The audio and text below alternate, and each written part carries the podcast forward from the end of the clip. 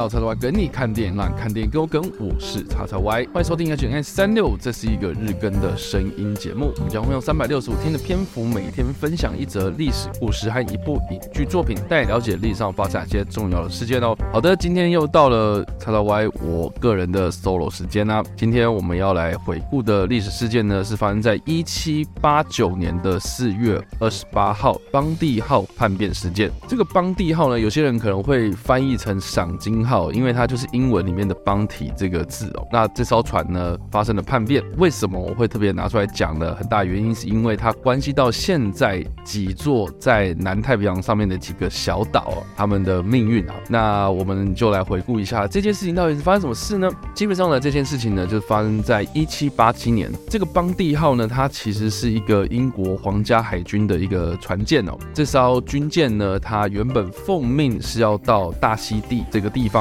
要去收集面包树的树苗。那我不知道大家知不知道大溪地这个地方在哪里哦？现在很多人可能听到大溪地呢，就会想到度假啊、风景宜人啊、观光旅游啊、阳光沙滩比基尼啊，很多的度假村这样子的一个人间天堂哦。对，确实这个地方风景宜人，而且。与世隔绝啊！这个大溪地呢是一个群岛，现在是法属波利尼西亚象峰群岛的一部分，而且是这个群岛里面呢最大的岛屿。那这个大溪地呢，它的历史呢可以回溯到公元三百到八百年间哦。最原始的原住民呢是波利尼西亚人哦，因为这个岛上呢有肥沃的土地，还有附近非常丰富的渔业资源哦，让这座岛呢相当的富裕。就目前为止，这个岛上的人口。口呢，主要是由欧洲人跟中国人，还有欧洲人跟中国人和波利尼西亚人呢，他们通婚之后的一些后代所组成哦。但是到了十九世纪之后呢，就被宣布成为是法国的殖民地。从原本的大溪地王国，后来被法国并吞哦，所以成为了现在的法属波利尼西亚。那不管怎么样，这个大溪地呢，我们这样听下来呢，它就是一个非常舒服的地方哦。所以当初这个邦蒂号呢，他们前往这个地方去收集这个面包树的树苗，主要很大原因就是因为呢，他们当时准备呢移植到西印度群岛去给这些黑奴作为粮食公用啊。当然啦，经过海上航行的十个月之后的这些船员们呢，都非常的疲惫不堪。所以呢，到了这个宛如天堂的大溪地之后呢，这些船员们呢就非常向往这个岛上的生活。而且最糟糕的是呢，这个邦蒂号到了这个地方，原本是要收集面包树的树苗嘛，哎，结果呢，这个十月份这个岛上啊是休耕的状态哦，所以其实根本就没有面包树的树苗。那怎么办呢？那就只好在这个地方等这些树苗长成嘛。好，所以呢，这些船员们呢都非常的融入当地的生活，甚至是呢这个船上的大副啊，也就是弗莱切。克里斯蒂安呢，他还和这个岛民结婚哦，成家立业了，那就更不可能要离开这个地方嘛。所以这个克里斯蒂安跟大部分不想离开的这些船员们呢，简单来讲，说直接一点呢，按照这个英国皇家海军的这个观点来看的话呢，基本上就是他们这些人变懒了，变懒散了，不想走了。所以呢，这个原本的船长啊，也就是威廉布莱这个人呢，他看到这个状况说，呃，觉觉得不行，然后，所以在他们收集完这些树苗之后呢。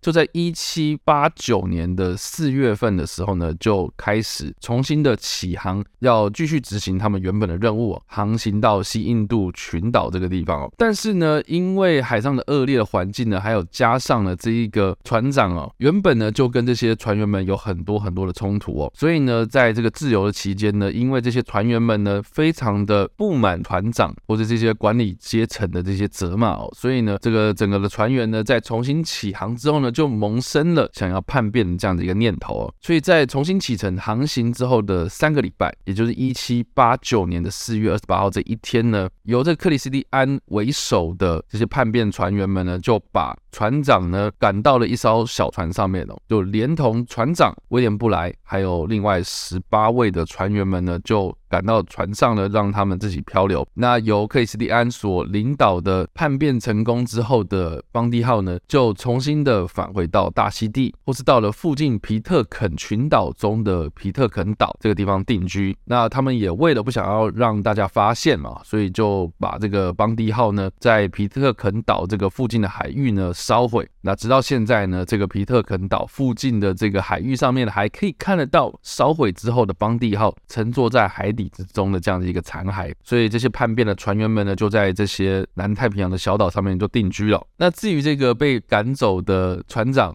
威廉布莱还有他十八位快乐的好伙伴呢，就一路漂流了，飘飘飘就飘到了文莱这个地方哦，获救了啊！获救之后呢，他在隔一年，然后返回到英国。那英国皇家海军呢，听到这件事情呢，非常震怒。所以就在一七九零年的十一月，就派出了另外一艘军舰，叫做潘朵拉号呢。这个巡航舰呢，去追击邦迪号，捉拿这些叛变者。那，这艘船到了隔年，也就是一七九一年的三月，到达了大溪地。在两个礼拜内呢，就在大溪地这个地方呢，逮捕了当初叛变的十四名船员，把他们关到了在潘朵拉号。甲板上面的一个木质的牢笼之中哦，当时这个船上的这些船员们哦，还戏称说，这十四个关在木质牢笼里面的这些人呢，就像是被关在潘多拉的盒子里面那种感觉哦。所以他们离开了这个大溪地之后呢，又在附近的岛屿去搜寻这个邦迪号剩余的这些叛变者，但是呢，最后没有收获。也就是说呢，我们刚刚所提到这个在皮特肯岛上面的这些船员们呢，并没有被找到。所以呢，这十四个非常倒霉的叛变者最后被。逮捕之后呢，他们就返回到英国了。那返回到英国的航行的途中呢，他们经过了新几内亚啊，也就是今天的澳洲跟印尼之间的这个海域呢。那这个地方呢，大家有去澳洲旅游过呢，应该都知道说这个地方就大堡礁哦。那大堡礁顾名思义就是有很多的珊瑚礁哦，所以呢，这个船只航行到这里之后呢，就触礁了，失控撞上了这个礁石哦，就严重的损坏。造成了三十五名的船员死亡哦，那当中有四位死亡的这个船员呢，就是当时呢被逮捕的十四名的叛变者之中的其中四位哦。所以呢，最后呢，这些船员哦，包括这个幸存的十位罪犯呢，他们就分别又在这个海上呢航行，走走走，走到附近的岛屿，然后又返回到英国。那这个十个罪犯呢，回到了英国之后呢，就被判刑嘛。那其中呢，这十个人里面呢，有六个人呢是被判有罪，其中三个人呢获得了赦免，那另外三个人呢被处以绞刑哦。那另外四人是最后被判无罪，所以又被释放了。所以在当时的邦蒂号叛变事件当中的这个船员呢，最后呢只有三个人被处以绞刑。所以你就知道说，其实英国皇家海军呢，为了这件事情呢，花了将近两年的时间呢，去把这些人逮捕。逮捕完之后，然后又遇到船难，所以你知道知道说，当时哦，在海上哦，这些人们呢，他们的生活是多么的恶劣，而且呢，这个经过长时间的这个航行哦，其实也非常非常的疲惫哦。再加上说呢，当时的这个航海技术也没有像现在有什么 GPS 啊、哦雷达啦哦，所以其实。风险非常非常高，所以什么沉船啊、触礁啦、哈船员叛变啊，哦这些事情呢，其实在当时的这种大航海时代上面的这样子的一个状态的时候呢，就非常非常的频繁哦。所以我们把镜头拉回到就是。当时这个组织叛变的这个克里斯蒂安呢，跟他们这些叛变者，他们在这个皮特肯岛这个地方呢，直到一八二五年的时候才被发现。但是从一七八九年到一八二五年这段期间呢，他们在岛上发生了什么事情呢？首先呢，他们在一七九零年的一月的时候呢，这个邦蒂号上面的九位叛变的船员，连同克里斯蒂安、大溪地的一些伙伴们呢，他们就逃到了这个皮特肯岛上面哦。哦，但是呢，这个在岛上的生生活了一开始是非常的开心的哈，但是很快呢就发生了内讧，再加上呢当时他们也发生了一些疾病哦哦，所以到一八零零年的时候呢，这些叛变的船员们呢只剩下一个叫做约翰亚当斯的这个人呢幸存。那这个人呢其实也是后来哦这个皮特肯岛上面的这个城镇的名字哦，也就是亚当斯敦这个地方。那不管怎么样呢。到了一八二五年的时候呢，这个英国皇家海军才重新的发现了这个岛，并且呢，从这些岛民的口中呢，知道了当时他们后来发生的事情之后呢，就决定呢，不把这些剩下的叛变者给逮捕哦。到了一八三八年的时候，这个时候岛呢，正式的成为英国的殖民地。哦，但是呢，到了一八五零年的时候呢，这个岛上的居民的人口呢，已经多到这个小岛已经无法承受的这个地步了，所以呢，就跟当时的维多利亚女王求助，说呢，我们这些岛民呢，可不可以就是迁移到别的地方啊？请你们批准这样子哦。所以这个女王呢，就批准这些岛民呢，能够。迁徙到澳洲附近的一个叫做诺福克岛的这个地方呢定居，所以呢，这些岛民们呢就开始迁徙哦。那在这个皮特肯群岛呢，跟这个诺福克岛，还有这些南太平洋小岛的这个人口移居的这样子一个互相交流往来之后呢，渐渐渐渐的成为了这个岛上现在的这个人口。那就目前为止呢，这个皮特肯岛是有人口在的。就现在的统计呢。是只有五十个人，那这个岛上的这些人们，很多都是当初这些叛变的船员们跟这些大溪地人所遗留下来的后代，所以这个岛呢之所以出名哦，就是因为这个样子哦，而且这个具有传奇性的这个故事呢，也被改编成很多的小说啦、影视作品哦。那其实我们今天要介绍的这个部电影呢，就是在一九三五年的《叛舰喋血记》。那这部片呢，片名呢，你就可以知道说，这个非常古典的中文片名取名哦。那这个英文的片名呢，其实就叫做《Mutiny on the Bounty》，邦蒂号叛变事件啊。那这部片很多人可能听到这个年份呢，应该就避而远之哦。一九三五年电影，这到底有什么特别的？这部片呢，我觉得有几个特色啦。第一个就是他的这个导演呢，叫做法兰克·洛伊德。那这个人有什么特别之处呢？哦，他其实是一个英国出生的美国导演兼演员、编剧、制片人哦。当时呢，这个电影工业刚开始起步的时候呢，可能很多人就是要兼着做很多这样的职位啊。那这个人呢，他同时也是美国影艺学院，也就是现在的这个奥斯卡的主办单位，他的创始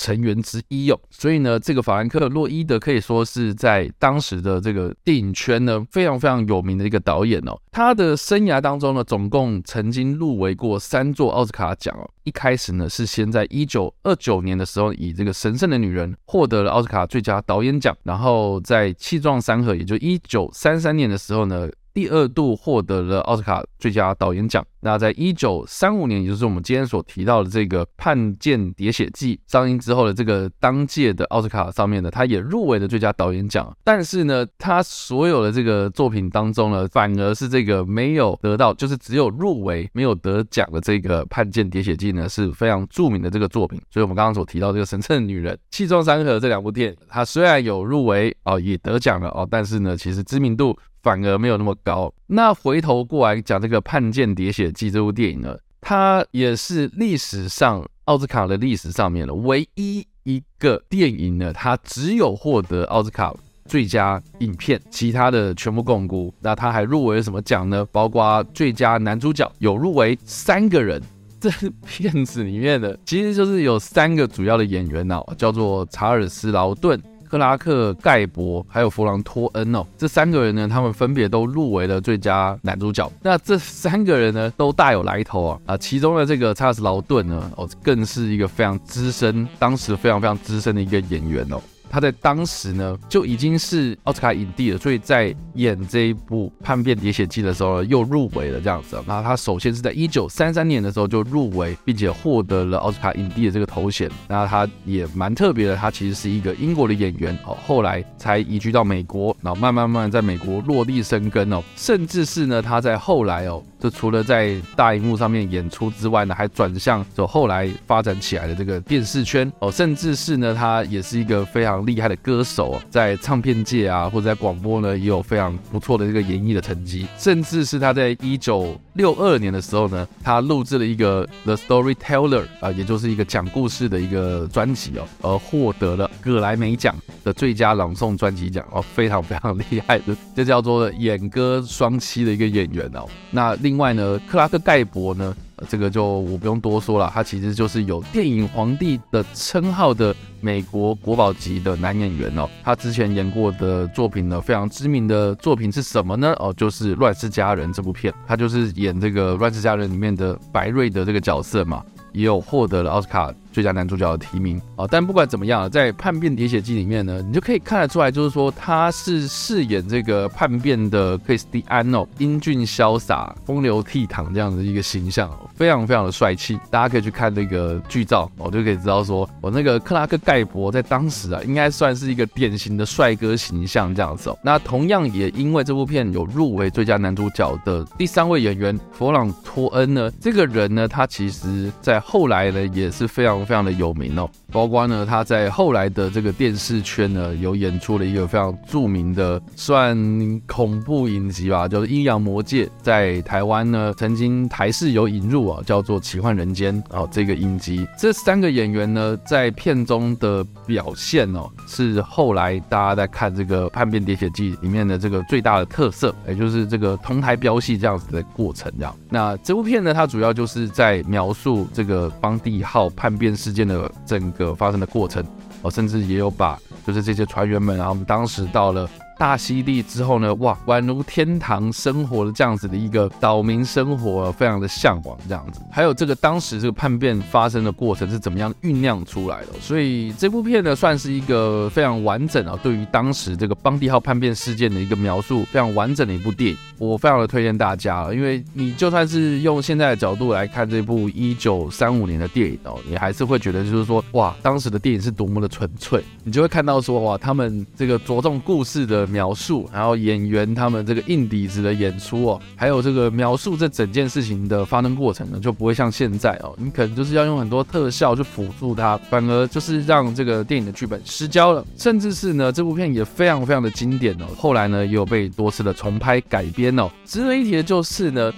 这个邦蒂号呢，其实经过后世的流传啊、传唱之后呢，就非常非常的有名。那邦蒂号这个本船啊，我们刚才有提到嘛，它后来就烧毁了嘛，所以很多人可能就会想说，哇，那邦蒂号我们要来重现啊，或干嘛来做一些可能观光旅游的这些事情哦。所以确实有很多仿制而成的邦蒂号呢，就在。二十世纪的时候就有产出哦，包括在一九六二年，也就是我们刚刚所提到的这部片子哦，《叛舰喋血记》在一九三五年第一次搬到了大荧幕上上映嘛。那到了一九六二年的时候呢，又有一部新版的《叛舰喋血记》。他们在一九六零年的时候呢，为了要拍这部片哦，所以就仿制了这个全长大概是五十五公尺的邦蒂号。那这艘船呢，除了是我们刚刚所提到这个，在一九六二年的时候来拍摄。新版的《汉奸滴血记》之外呢，他其实也参与了很多影视的作品哦，包括《神鬼奇航》里面呢，被这个深海大章鱼弄成两半的 这艘船，